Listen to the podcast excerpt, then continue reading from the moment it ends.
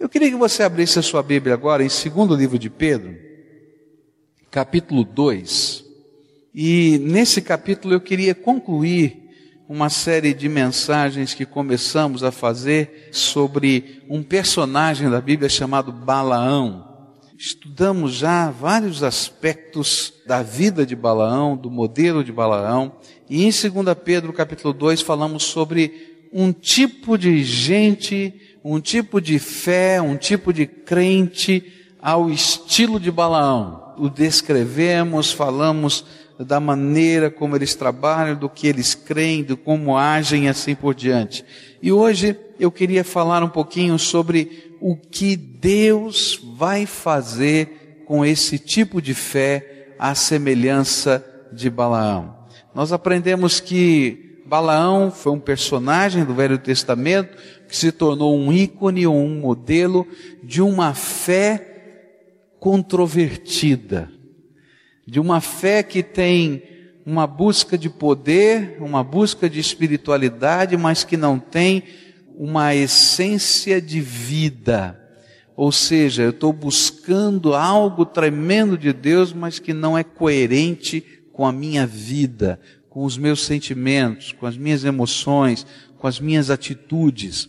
E no livro de Pedro ele fala a respeito de profetas e líderes que vestem a capa do profeta, que tem a aparência de espiritualidade, mas cuja vida não é coerente com o seu discurso. E a gente pergunta então a palavra de Deus, o que, que vai acontecer com gente assim? O que, que Deus vai fazer com um tipo de fé que não tem coerência. O discurso é um, a mensagem é uma, a ilustração de poder é uma, mas que não tem coerência com a palavra de Deus, com a ética de Deus na sua vida. A grande pergunta que fica na nossa mente é: o que é que Deus faz com gente desse jeito? Nós sabemos o que Deus fez com Balaão. A Bíblia nos diz que ele morreu junto com os reis que ele orientou. Lembram da história? Ele orientou os reis como é que eles poderiam destruir o povo de Israel. Ele disse: Vocês não podem lançar uma maldição contra eles, porque Deus os abençoa. Mas se você introduzir no meio deles a idolatria, se você introduzir no meio deles a promiscuidade sexual, o Deus deles, a ética desse Deus, a justiça desse Deus fará com que eles sejam é, condenados pelo próprio Deus. E exatamente isso os reis fizeram, e por causa disso Israel teve uma grande derrota. Mas Deus também depois de purificar o seu povo, mudar a visão do seu povo, ele então lhes dá novamente a vitória. E nessa vitória aqueles reis morrem e Balaão, o conselheiro deles, morre junto com esses reis. E o nosso texto é claro em afirmar que o juízo de Deus paira sobre esse tipo de crente. E mais, a Bíblia diz, não tarda. Olha só o que a Bíblia diz no capítulo 2 de 2 Pedro, versículo 3, na segunda parte, a Bíblia diz assim: Há muito tempo a sua condenação paira sobre eles e a sua destruição não tarda. Há muito tempo a sua condenação paira sobre eles e a sua destruição não tarda. Pedro tenta nos mostrar, através da história bíblica, como o juízo de Deus é sério e presente sobre aqueles que se desviam do caminho da verdade, sobre os que deliberadamente optam em fazer o que desagrada a Deus, mesmo quando têm conhecimento tanto da verdade quanto da santidade de Deus. Há uma coisa que às vezes nós não levamos muito a sério: a justiça de Deus. Nós sabemos que a graça de Deus é grande demais. E a grande mensagem do Evangelho é a mensagem da graça. O que é a mensagem da graça? Você é um pecador, a única coisa que você merece porque você é pecador é ir para o inferno. Se Deus tivesse que dar para você o que você merece, você ia para o inferno.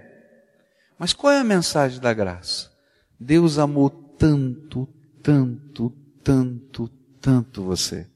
Deus amou tanto, tanto você, que Ele deu o seu filho, o único filho dele, Jesus Cristo, para tomar o seu lugar na cruz do Calvário.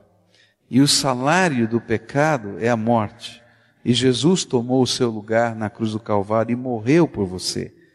E mais, ele desceu até o inferno por você, tomou das mãos de Satanás as chaves da morte e do inferno, ressuscitou ao terceiro dia, para que você pudesse ser salvo. Essa é a mensagem da graça.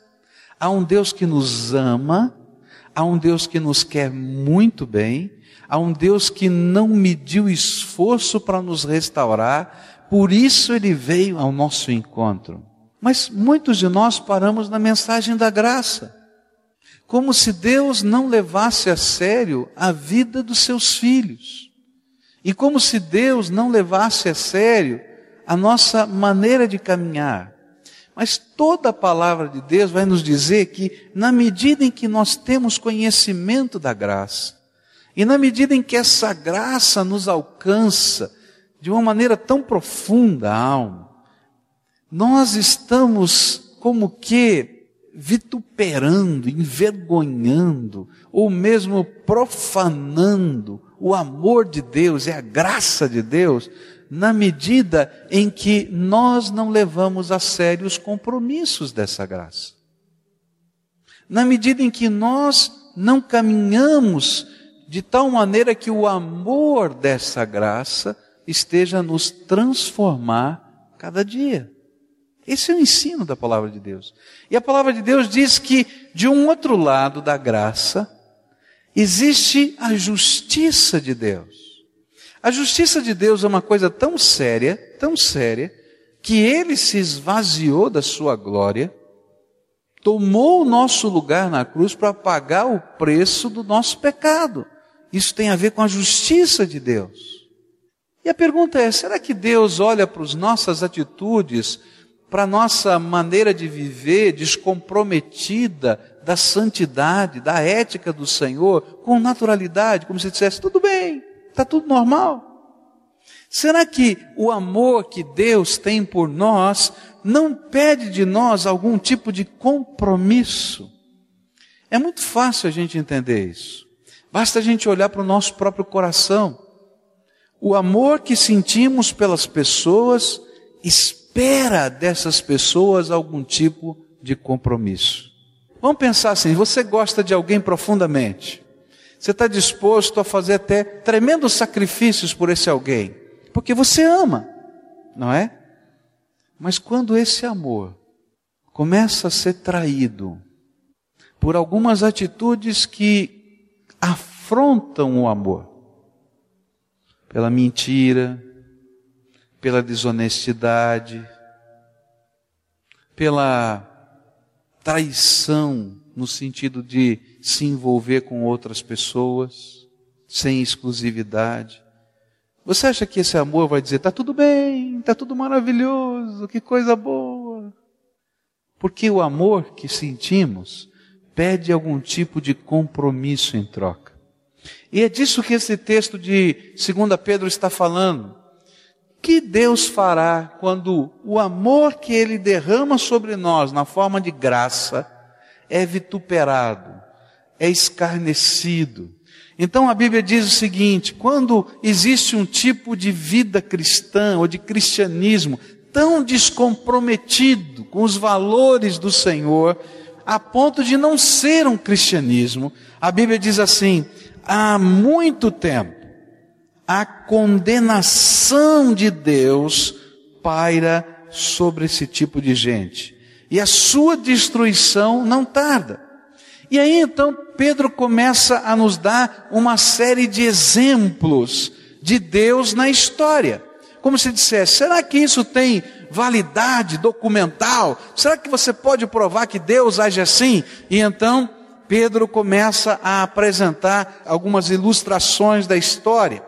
A Bíblia vai dizer-nos no versículo 4 o seguinte: Pois Deus não poupou os anjos que pecaram, mas os lançou no inferno, prendendo-os em abismos tenebrosos, a fim de serem reservados para o juízo. Ele está dizendo: olha, gente, para para pensar. No dia em que Satanás, Lúcifer, e um terço dos anjos dos céus se rebelaram contra Deus por causa do orgulho que havia no coração de Lúcifer, de tentar ser igual a Deus e de não reconhecer a soberania de Deus. O que é que Deus fez? Deus julgou os anjos do céu. É como se Pedro estivesse dizendo assim: para para pensar. Os anjos eram muito mais poderosos do que vocês, eles tinham recebido alguma coisa da natureza de Deus a ponto de poderem transitar na presença de Deus todo instante, conversar com Ele, andar no céu de Deus. Deus já havia lhes concedido autoridade, autoridade que não foi caçada porque foi lhe dada na criação, por isso que os demônios têm poder, porque são anjos caídos. E um dia Deus olhou para ele e disse assim: peraí, não dá. Para você ficar aqui no meu céu, andando comigo desse jeito. E então Deus julgou os anjos. E fez o quê? O que, que diz o versículo 4? O que, que Deus fez? Os lançou no inferno, prendendo-os em abismos tenebrosos, a fim de serem reservados para o juízo final junto com toda a criação. O que você imagina que ele fará com um tipo de gente que tem um tipo de fé à semelhança de Balaão. Um cristianismo descomprometido, um cristianismo que não tem essência, um cristianismo que é só um rótulo, um cristianismo que não tem coerência com a vida. Será que a graça de Deus é desculpa para a profanação tanto do sacrifício de Jesus como da presença do seu Espírito Santo em nós? Essa é a pergunta que Pedro está fazendo para a gente. Mas Pedro não parou aí, ele deu um segundo exemplo. Ele diz assim, no versículo 5: Ele não poupou o mundo antigo quando trouxe o dilúvio sobre aquele povo ímpio, mas preservou Noé, pregador da justiça, e mais sete pessoas. Ele está dizendo, gente, para para pensar. Deus já nos mostrou ao longo da história como ele age. As coisas dele são sérias. Ele não somente tomou essa atitude lá no mundo espiritual, mas aqui nessa terra, lá em Gênesis capítulo 6, a Bíblia nos fala que houve um momento em que a raça humana se tornou tão violenta, a raça humana se tornou tão má, a raça humana se tornou tão vil no seu coração que Deus disse: Me arrependo de ter criado a raça humana. E a Bíblia nos diz que Deus deu uma mensagem para Noé. Noé, diga que eu vou julgar essa terra.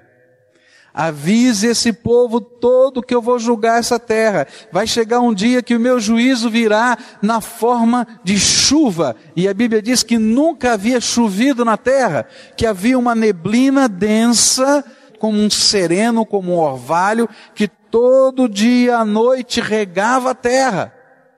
E se você já fez aquela experiência na sua casa de plantar algumas coisas naquilo que a gente chama de um terrarium, né?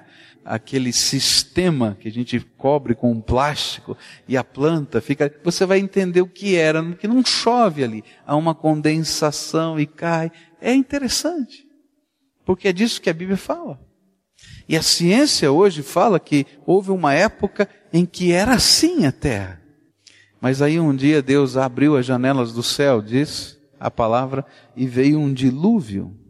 E a terra foi julgada pelo dilúvio, e se salvaram Noé e mais a sua família. E a terra começou de novo, a raça humana começou outra vez.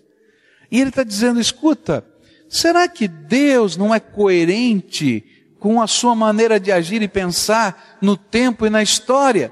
O que, que você imagina que Deus fará com pessoas que conhecem a verdade de Deus, que conhecem o caminho da salvação, que conhecem os princípios éticos da palavra de Deus, que se dizem até cristãos e religiosos, mas que não vivem nada. Como é que você imagina que Deus vai tratar o pecado desavergonhado de uma geração? Como é que Deus vai tratar uma sociedade como a nossa? Eu fico pensando em algumas coisas que não dá para entender. Algumas semanas atrás, os jornais do nosso país noticiaram de uma igreja, não é, em Joinville, onde uma criança foi violentada e foi afogada no batistério. E o pior, o indivíduo, né, que é o suspeito, não sei se foi condenado ou não, etc., né, me perdi nesses tempos fora, era um frequentador da igreja. O que você acha que Deus vai fazer com uma pessoa dessa? Ah, tadinho do meu filho, teve um deslize nessa hora. O que você acha que Deus vai fazer com uma sociedade que, no seu contexto, não consegue explicar? E os jornalistas vão lá com o microfone para perguntar, a pessoa não consegue explicar, simplesmente fez porque quis fazer. O que acha que Deus vai fazer quando pessoas se dizem crentes, católicos, isso, aquilo, cristão de modo geral, e não tem nada aqui dentro do coração. Agora, essas coisas são públicas porque são o cúmulo da nossa vergonha. Mas se Deus estampasse os nossos pecados? Pedro está dizendo o seguinte: não dá para a gente viver um tipo de cristianismo que não tem coerência com Deus. Um tipo de fé que não muda a nossa vida. Um tipo de, de expressão de religiosidade mística, poderosa, mas que não tem nada a ver com a essência de Deus. Terceiro exemplo que Pedro vai dar, está no versículo 6. Também condenou as cidades de Sodoma e Gomorra, reduzindo-as a cinzas, tornando-as exemplo do que acontecerá aos ímpios. E aí então a palavra de Deus diz assim: peraí, gente, que tipo de graça você imagina que é a graça de Deus, que não tem justiça? Lembra o que Deus fez com a cidade de Sodoma e Gomorra por causa da sua perversão sexual? Meus irmãos, nós vivemos num tempo de grande perversão sexual. O que você acha que Deus vai fazer? Ah, uma série de sistemas dentro da nossa cultura ensinando os nossos filhos coisas que nós não aceitamos, mas nós ficamos quietos. Eu estava dando uma palestra e um grupo de professores estavam nessa palestra, de escolas públicas. E eu comecei a falar sobre o que a Bíblia fala a respeito dessas coisas. Da nossa vida sexual, da nossa vida que não é simplesmente uma opção, faz o que eu quero, do jeito que eu quero. Que há valores que a gente precisa buscar.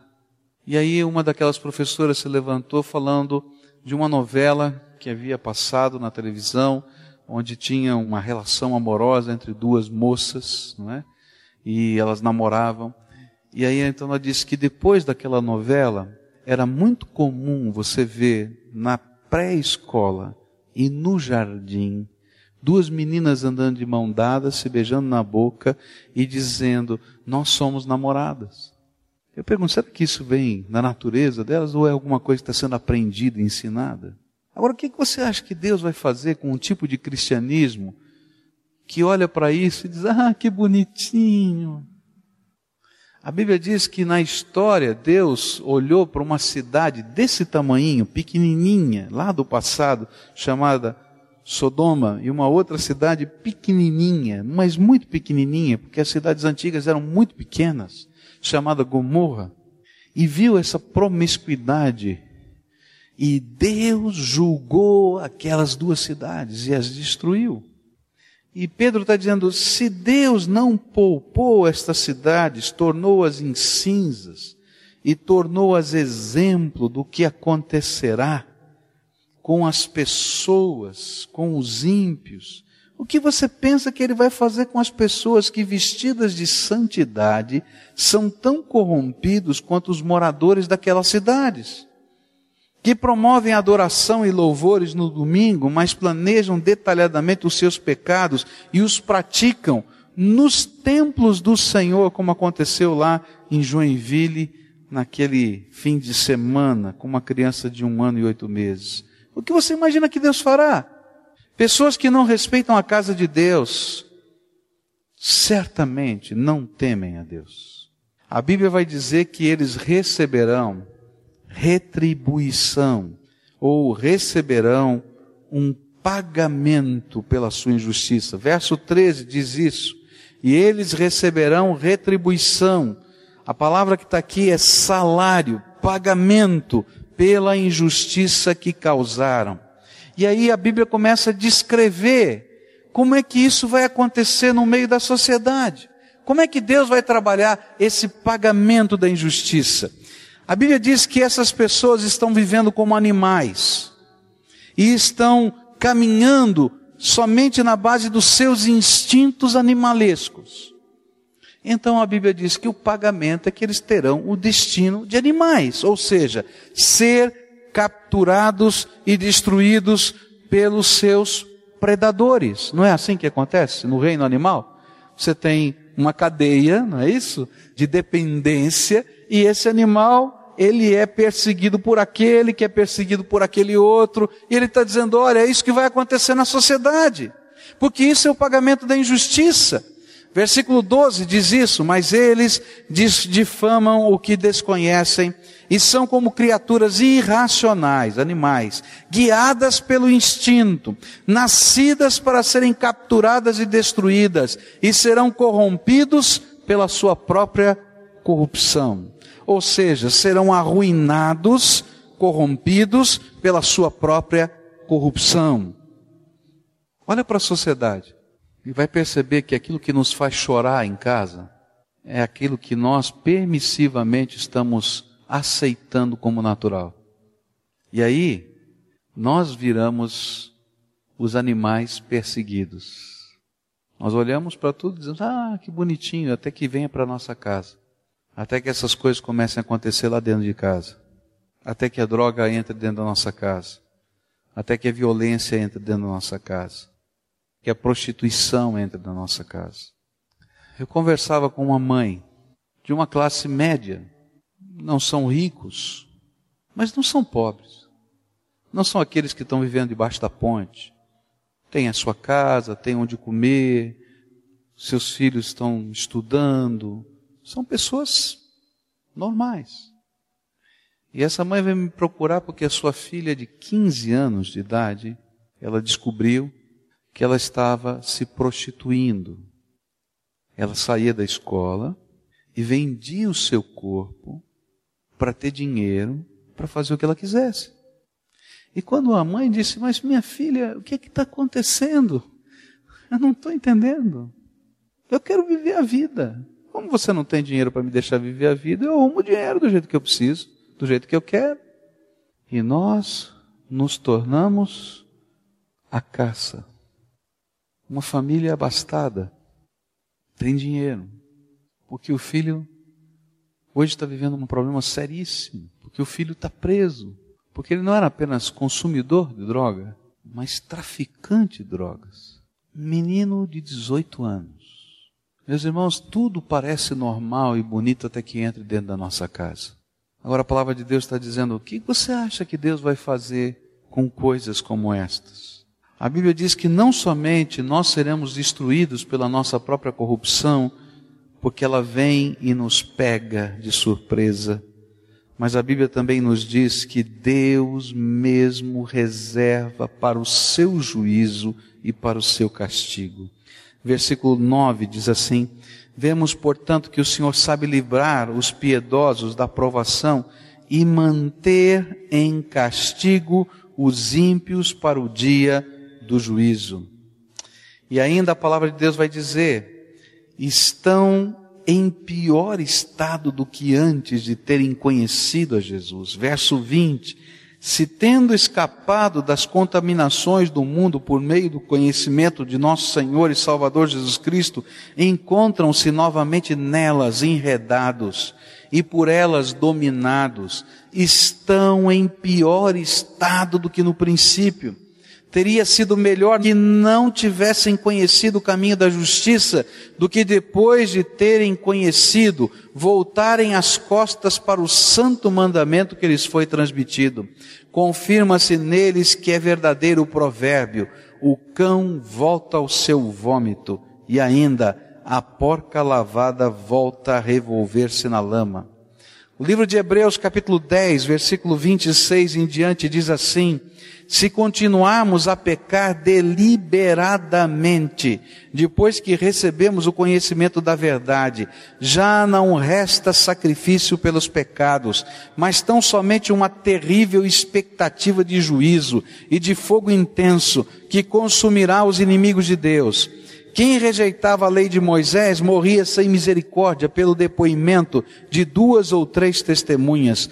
Quão mais severo castigo julgam vocês merece aquele que pisou aos pés o Filho de Deus, profanou o sangue da aliança pelo qual ele foi santificado e insultou o Espírito da graça. Pois conhecemos aquele que disse: A mim pertence a vingança, vingança, e eu retribuirei. E outra vez o Senhor julgará o seu povo. Terrível coisa é cair nas mãos do Deus vivo. O que, que a Bíblia está dizendo? Não existe cristianismo incoerente. Ou você é um cristão apenas de rótulo, e isso quer dizer nada, ou você deixa Jesus ser o Senhor da tua vida. Ou você tem um pacto para viver do jeito de Deus na sua vida, ou você não tem nada. Você pode ter uma tradição religiosa, você pode frequentar uma igreja, mas você não tem nada, rapaz. Você não tem nada. Porque as coisas da graça são preciosas demais para Deus permitir que você brinque com elas. Queria terminar essa mensagem e orar por você agora, dizendo para você Deus é o Deus da graça, é o Deus da misericórdia, é o Deus do amor, é o Deus da salvação, é o Deus da vitória, é o Deus da bênção, mas é também o Deus da justiça, da ética, da transformação espiritual. E a maior prova de salvação não é pertencer a essa ou aquela denominação religiosa. Tem muito batista que vai para o inferno. Estou falando batista porque nós somos uma igreja batista. Porque se a sua vida não tem coerência com a palavra de Deus e com o Cristo que você professa, então você não é nada. Você precisa se converter e receber Jesus como Senhor e Salvador da tua vida. A palavra de Deus diz que a coerência e a perseverança são os sinais constatáveis da nossa salvação. A Bíblia diz assim: pelos seus frutos os conhecereis. A Bíblia diz que de uma fonte boa não sai água amarga. A Bíblia usa uma outra ilustração. Ele diz que de uma árvore que produz o seu fruto maçã, você não vai encontrar nessa árvore abobrinha tem coerência. E o que a palavra de Deus está querendo é que nós paremos de brincar de cristianismo, de um cristianismo nominal, de um cristianismo apenas de rótulo, para nós nos tornarmos servos do Senhor Jesus. Pessoas que deixam Jesus ser aquele que controla, governa, ensina. Famílias que querem educar os seus filhos à luz da palavra de Deus marido e mulher que querem construir o seu amor e a sua história à luz dos projetos de Deus. Pessoas que querem construir sua relação de trabalho e sua relação dentro da sociedade à luz da vontade de Deus. Esses glorificam o nome do Senhor. E Deus não se envergonha deles. Mas aqueles que levam o nome de cristão, mas não tem nada disso, a Bíblia está dizendo, estão em pior estado do que se tivessem ouvido falar de Jesus antes. Porque hoje já conhecem e não se deixam ser transformados. Eu queria orar com você. A minha oração hoje é muito específica. Eu queria convidar você que se sente um cristão só de rótulo a experimentar um novo tipo de cristianismo, onde Jesus possa ser o Senhor da tua vida e Salvador da tua alma, onde você vai colocar aos pés de Jesus seus valores, sua ética, sua família e dizer: Jesus, de hoje em diante, eu não quero viver do meu jeito, segundo a minha cabeça, mas eu quero aprender a viver do teu jeito e para a tua glória. Eu quero ser um cristão de verdade. Alguém que tem Cristo dentro do seu coração dirigindo a sua vida. Se o Espírito de Deus está falando com você, não luta aí no teu coração, não deixa para amanhã, porque você vai continuar deixando para depois de amanhã e nunca se rende. E sem rendição não tem jeito de Deus trabalhar. A gente se torna aquele tipo de pessoa cabeça dura, você sabe como é que é? quer fazer só da jeito da gente, bate a cabeça em tudo quanto é lugar da vida.